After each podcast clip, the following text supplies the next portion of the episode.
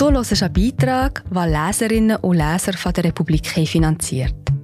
Mit einem Abo unterstützt auch du unabhängigen Journalismus.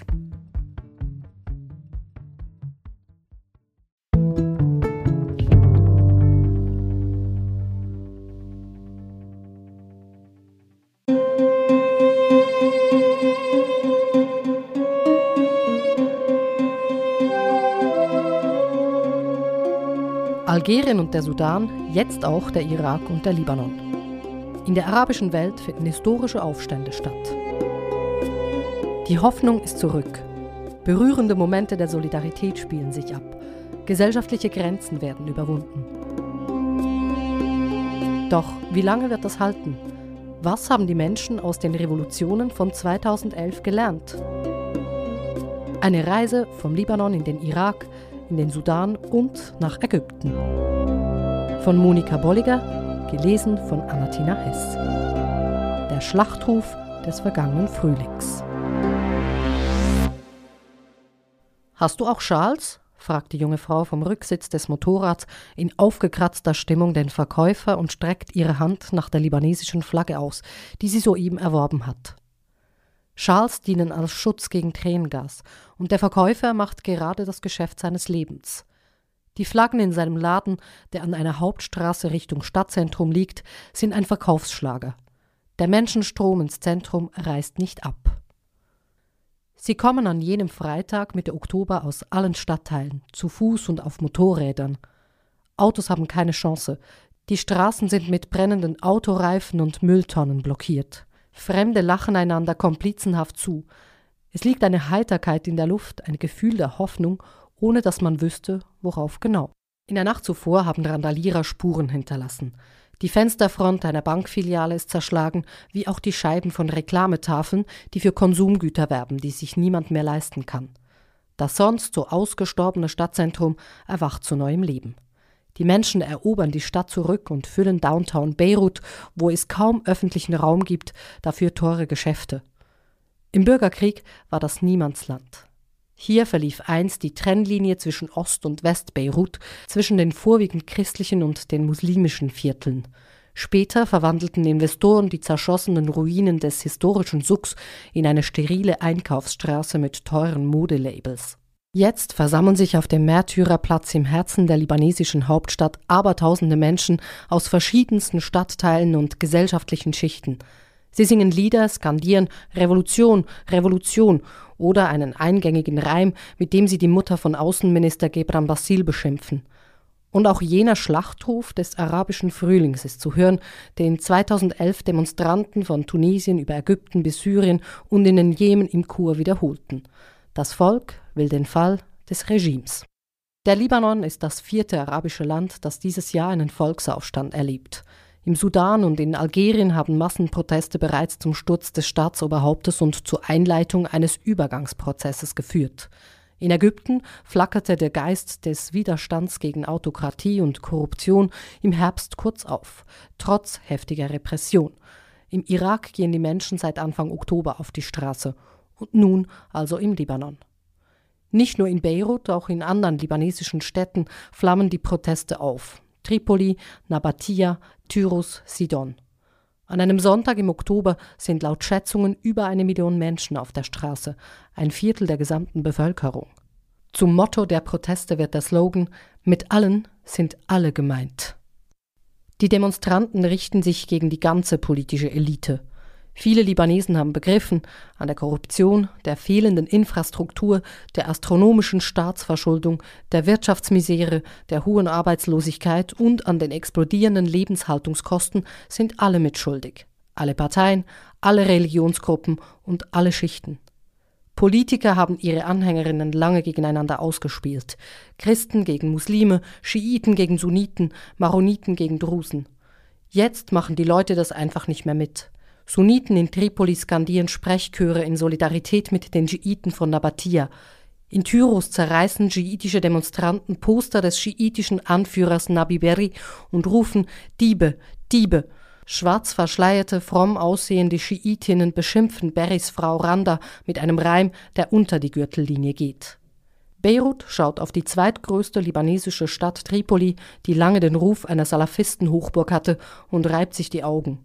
Zehntausende haben sich dort mit libanesischen Flaggen versammelt, singen die Nationalhymne und tanzen zu Technobeats. Von Extremisten keine Spur. Es ist ein berührender Moment der Einheit und der gesellschaftlichen Solidarität im Libanon. Gesellschaftliche Barrieren fallen.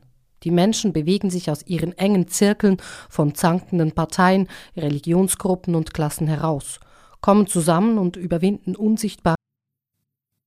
Wir sind gerade wieder da. Ich bin Marie José, Wissenschaftsjournalistin bei der Republik. Und ich tue dich hier kurz stören. Mir gefällt bei der Republik, dass sie vertiefen. Es sind mehrheitlich Geschichten, die auf Hintergrund eingehen für das Lesen oder Hören, beim Joggen, beim Kochen oder wie man noch einen langen Tag vor dem Computer einfach möchte die Augen zutun. Wir sind werbefrei und nur von unseren Leserinnen und Lesern finanziert. Unter republik.ch slash hallo kannst du auch hier ein Abo lösen. So, und das war es auch schon mit der Störung.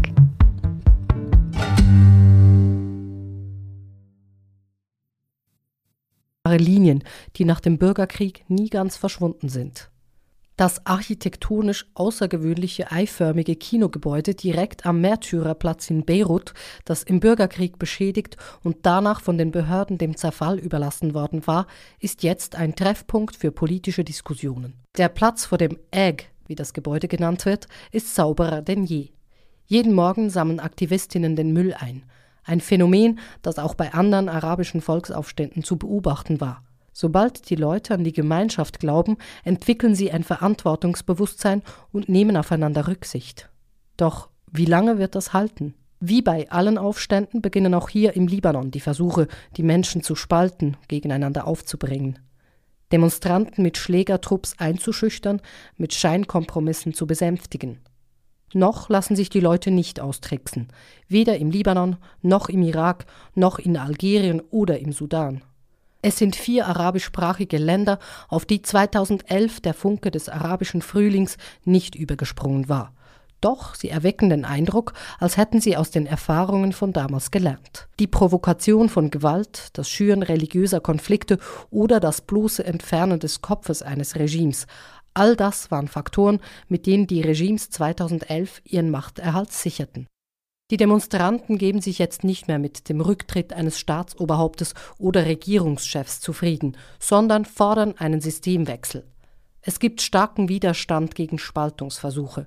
Im Irak und im Libanon richten sich die Demonstrationen dezidiert gegen ein politisches System, das Religionsgruppen gegeneinander ausspielt. Im Sudan wehrten sich die Demonstranten trotz brutaler Repression standhaft dagegen, Gewalt anzuwenden.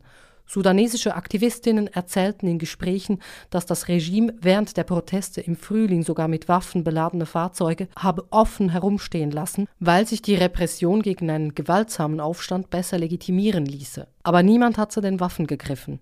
Selbst nach der blutigen Auflösung des Protestlagers vor dem Hauptquartier der Armee in Khartoum am 3. Juni dieses Jahres änderte sich das nicht. Einen Monat später gingen die Sudanesen erneut zu Tausenden auf die Straße, friedlich und furchtlos.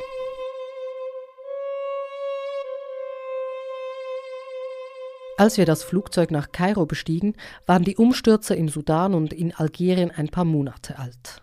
Wir fragten uns, könnte das ein Zeichen dafür sein, dass es andernorts in der arabischen Welt auch passiert? Kaum ein arabisches Regime, so schien uns, bietet derzeit den Menschen echte Perspektiven. Und fast überall ging und geht es abwärts, wirtschaftlich und politisch. Dass so bald darauf auch im Irak und im Libanon und für kurze Zeit selbst in Ägypten Proteste beginnen würden, konnte niemand voraussehen. Wir rechneten damit, in eine Wüste des politischen Stillstands zu reisen und landeten mitten in einem Sandsturm, in dem sich die Ereignisse überstürzten. Der Sudan und Algerien machen mir Hoffnung, sagte uns der ägyptische Journalist und Oppositionelle Khaled Daoud Ende August in Kairo, der ersten Destination unserer Reise. In Ägypten unterdrückt das wieder erstarkte Militärregime acht Jahre nach der Revolution von 2011 jegliche abweichende Meinung mit eiserner Faust. Einen Monat später sollte Daoud, einer der letzten offenen Kritiker des Regimes im Land, auch Opfer dieser Repression werden. Er sprach damals von der Gefahr, verhaftet zu werden. Ich bekomme SMS, in denen mir damit gedroht wird. Viele meiner Freunde sind bereits im Gefängnis. Es ist furchteinflößend, sagt er uns. Diese Gefahr ist jetzt für ihn, wie für viele andere Dissidenten, Realität geworden. Im Sudan, unserer zweiten Destination, hatte im April ein Volksaufstand den langjährigen Autokraten Omar al-Bashir gestürzt und ein Abkommen zur Machtteilung zwischen Militärs und Zivilisten für eine Übergangsregierung erreicht. Hier herrschte Aufbruchstimmung. Wir wollten unser Leben lang auswandern. Jetzt wollen wir hier bleiben und uns engagieren. Das war der Grundtenor in vielen Gesprächen mit jungen Sudanesinnen und Sudanesen. Zugleich waren aber auch viele enttäuscht über den Kompromiss mit den Militärs, die jetzt die Macht in einer Übergangsregierung mit Zivilisten teilen. Der Sudan steht vor vielen schwierigen Herausforderungen. Wie bringt man die Militärs dazu, die Macht abzugeben, wenn ihnen danach die Verurteilung wegen Kriegsverbrechen und Menschenrechtsverletzungen droht? Wie bringt man die Militärs dazu, echte Wirtschaftsreformen zuzulassen, wenn sie einen Großteil der Wirtschaft kontrollieren und davon profitieren? Im Irak, in unserer dritten Destination, hatten die Leute nach dem Ende mehrerer Zyklen von Kriegen endlich etwas zu atmen begonnen. Doch die selbst im regionalen Vergleich gewaltige Korruption ließ ihnen nicht sehr viel Luft dafür. Es fehlt an grundlegendsten staatlichen Dienstleistungen und vor allem an Arbeitsplätzen in einem Land, das dank seiner Ölvorkommen eigentlich reich wäre. Hier begannen die Proteste, als wir vor Ort waren. Und sie sind seither trotz brutalster Repression nur größer geworden. Es sind hier vor allem Angehörige der schiitischen Mehrheit, die sich gegen ein schiitisch dominiertes Establishment erheben. Auch gefährliche geopolitische Verstrickungen, der Iran betrachtet den Irak als wichtiges Einflussgebiet, schüchtern die Demonstranten nicht ein. Die Volksbewegung hat eine Breite, einen Patriotismus und ein bürgerliches Engagement erreicht, wie es der Irak seit Jahrzehnten nicht gesehen hat. Und dann begann es im Libanon. Wer dachte, die gescheiterten Aufstände des arabischen Frühlings würden die Leute künftig davon abhalten, Brot, Würde und Gerechtigkeit einzufordern, wird gerade eines Besseren belehrt. Weder die Bürgerkriege in Syrien, im Jemen und in Libyen noch die grausame Repression des ägyptischen Militärregimes scheinen als abschreckendes Beispiel zu funktionieren. Es gab nichts mehr zu verlieren für uns. Das war ein Satz, den wir im Sudan wie im Irak oft hörten. Es ist dieser Moment, wo ein politisches System bankrott ist, wenn es den Leuten keine Perspektiven mehr bietet, wenn sich in der Bevölkerung die Sicht durchsetzt, dass man nichts mehr zu verlieren hat, gepaart mit der Hoffnung, dass man gemeinsam für etwas Besseres kämpfen kann. Die arabischen Regimes sind bankrott. Zwar ist es ihnen, mit Ausnahme Tunesiens, wo der demokratische Übergangsprozess leise fortschreitet, weitgehend gelungen, die Aufstände von 2011 zu ersticken oder sie in Bürgerkriegen aufzureiben, oft mit Hilfe aus dem Ausland, aber Syrien ist heute zerrissen, der Staat schwach und von Warlords und Milizen unterwandert. Syriens Präsident Bashar al-Assad hat sich durch brutale Repression sowie mit russischer und iranischer Unterstützung gegen den Aufstand behauptet, der umgekehrt Hilfe von der Türkei, den Emiraten, Saudi-Arabien und Katar erhalten hatte. Assads geopolitische Rivalen. In Ägypten ist die Armee stärker denn je, nachdem sie die erste demokratisch gewählte Regierung der Muslimbrüder in einem anfangs populären Putsch von der Macht entfernt hat. Jetzt verschwinden selbst moderate Kritiker der Regierung im Gefängnis. Auch hier hat das Militärregime kräftige Unterstützung aus Saudi-Arabien und den Vereinigten Arabischen Emiraten bekommen. Und Europa drückt beide Augen zu, solange keine Menschen von Ägypten aus das Mittelmeer überqueren. Der ägyptische Präsident Abdel Fattah al-Sisi ist unfähig zu echten Reformen, weil er ständig die Armee zufriedenstellen muss, die sich immer mehr Teile der Wirtschaft einverleibt. Das sind die Modelle, welche die Regierungen der Region und ihre Verbündeten den Menschen zu bieten haben. Von Milizen und Warlords unterwanderte, zerfallene Staaten oder Polizeistaaten mit unersättlichen Sicherheitsapparaten oder eine Kombination davon. Ein Gespräch in Beirut wenige Tage vor Beginn der libanesischen Proteste hatte beinahe prophetischen Charakter. In einem heruntergekommenen Büroblock im südlichen Beiruter Vorort Haret Harik hat die Redaktion von Ali al-Amins Zeitschrift Janubia ihren Sitz.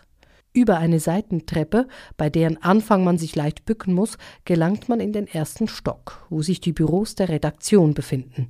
Drei kleine, bescheiden eingerichtete Räume. Das Viertel Haret Harik gilt als Hochburg der Hisbollah, der schiitischen Partei und Miliz, die sich einst aus dem bewaffneten Widerstand gegen Israel formierte, mit dem Iran verbündet ist und in Syrien auf der Seite von Präsident Assad kämpft. Heute ist die Hisbollah die stärkste Partei des Libanon. Ali Alamin, ein Kritiker der Partei Gottes, hat sich hier mit seiner Redaktion gewissermaßen in der Höhle des Löwen eingerichtet. Seine Haltung hat ihn unlängst zum Opfer einer Diffamierungskampagne gemacht. Das schüchtert ihn nicht ein. Dass sein Vater ein angesehener schiitischer Religionsgelehrter war, gibt ihm Rückhalt, wie er selbst sagt. Die jetzige Situation ist nicht nachhaltig, sagt Ali Alamin, der Journalist ist ein Gegner des konfessionellen Proportsystems, das im Libanon die politische Macht nach Quoten für Religionsgruppen aufteilt. Parteien vertreten verschiedene Religionsgruppen statt politische Programme. Somit kann es sein, dass ein konservativer christlicher Abgeordneter eine progressive feministische Christin vertritt, nur weil er Christ ist. Das System beflügelt die Korruption, weil sich die Parteien einfach den Kuchen aufteilen, statt sich einen politischen Wettbewerb zu liefern. Es zementiert auch die Gräben zwischen den Religionsgruppen. Die Parteien suchen Unterstützung bei ausländischen Verbündeten. Im Falle der Schiiten ist das aktuell der Iran, bei den Sunniten Saudi-Arabien, Katar oder die Türkei. All das ist nicht gut für den nationalen Zusammenhalt und paralysiert die Politik. Amin beklagt weiter, dass die Dominanz der Hisbollah die Meinungsvielfalt innerhalb der schiitischen Gemeinde des Libanon erstücke.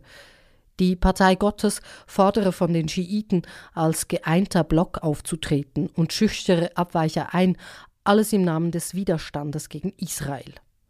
Im arabischen Frühling sahen wir eine Chance, aus unserem Gefängnis auszubrechen, aber leider geschah das Gegenteil, sagt Ali Alamin. Trotzdem bin ich überzeugt, dass die Realität, in der wir leben, die Ausnahme ist und nicht die Regel.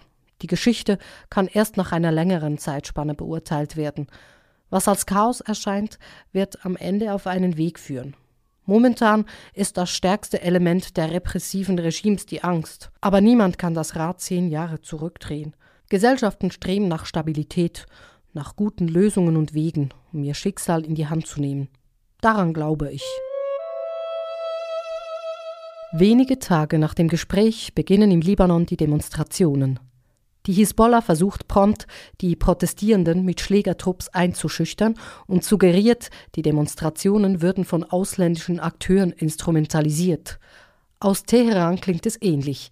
Irans oberster Anführer Ayatollah al-Khamenei behauptete, Israel und die USA würden die Proteste im Irak und im Libanon anheizen. Teheran sieht sich in beiden Ländern mit einem Volksaufstand gegen Regierungen konfrontiert, in denen seine Bündnispartner die stärkste Kraft sind.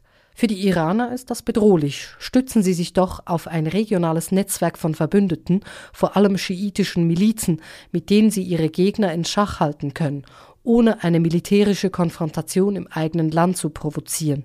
Niemand kann sagen, in welche Richtung sich die Dinge von hier aus entwickeln. Eines ist klar, Einfach wird es nirgendwo. Aber sollten die Proteste scheitern und aufgerieben werden, wird trotzdem etwas hängen bleiben. Es wird eine Generation verändern, so wie es auch im arabischen Frühling von 2011 geschehen ist. In der arabischen Welt sind historische Umwälzungen im Gang, die nicht rückgängig gemacht werden können, auch wenn niemand weiß, wie sich all das langfristig auswirken wird. In dieser Ungewissheit liegt sowohl eine tiefe Tragik als auch ein Funken Hoffnung. Nichts kann den Horror eines Bürgerkriegs aufwiegen. Jede vergewaltigte Aktivistin ist eine zu viel. Die hunderte erschossenen Demonstranten im Irak und im Sudan werden durch nichts wieder zum Leben erweckt. Und doch, dass es Hoffnung gibt, zeigen die Menschen gerade dadurch, dass sie unter Lebensgefahr für eine bessere Zukunft auf die Straße gehen, sich organisieren, sich solidarisieren, Initiativen entwickeln und sich trotz aller Drohkulissen weigern aufzugeben. Die folgende Reise in sechs Episoden nach Ägypten, in den Sudan und den Irak zeigen Momentaufnahmen, kleine Fenster auf vielschichtige Länder, die sich rasant bewegen, die trotz aller Unterschiede wegen der gemeinsamen Sprache als Teil der arabischen Welt gelten. lassen sich somit die Protestbewegungen in Algerien, im Sudan, im Irak und im Libanon in diesem Jahr als zweiter arabischer Frühling verstehen? Oder haben die Aufstände in jedem Land ihren eigenen Kontext? Vermutlich ist an beiden Sichtweisen etwas dran. Jedes Land hat seine eigene Geschichte, doch überall leiden die Bevölkerungen unter mafiösen Regierungen, schlechter Grundversorgung, wirtschaftlichem Niedergang und dem Fehlen eines Rechtsstaates, der die Menschenwürde respektiert wobei dieses Phänomen des Protests gegen eine prekäre Wirtschaftslage und korrupte Eliten zunehmend global wird. Siehe Südamerika. Im arabischen Raum findet man in der Sprache, in der Geschichte oder in den politischen Verstrickungen gemeinsame Referenzen. Während der Proteste in Beirut sandten sich libanesische und sudanesische Feministinnen gegenseitig Solidaritätsbotschaften via Transparente, von denen sie Fotos auf sozialen Netzwerken veröffentlichten. Libanesische Demonstranten griffen syrische Revolutionslieder auf. Bagdad sang für Beirut, Beirut sang für Bagdad. Die Grenzen sind nicht wirklich verschwunden, aber für einen Moment scheint es, als hätten sie sich in Luft aufgelöst.